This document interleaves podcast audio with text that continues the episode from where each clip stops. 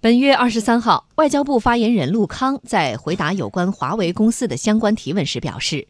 绝大多数国家都还没有忘记法国阿尔斯通公司的前车之鉴，对美国政府运用国家力量打压他国企业、干扰市场运行、阻挠他国互利合作的行径，始终保持着高度警惕。被称作法国的工业明珠的阿尔斯通公司，二零一四年被拆分。公司最重要的电力和电网业务被美国通用公司收购，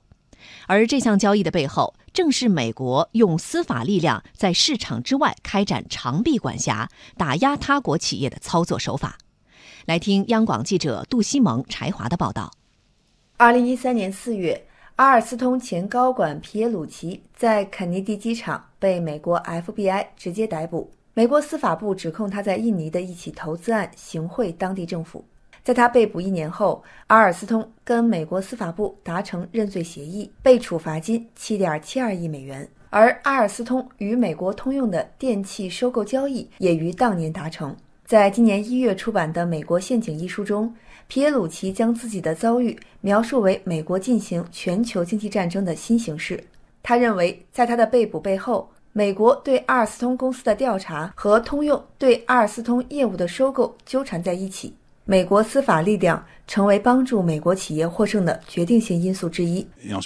我认为要提出预警信号，提醒众多公司领导，特别是法国公司的领导，这是一种危险。这种危险会降临到很多公司领导的身上。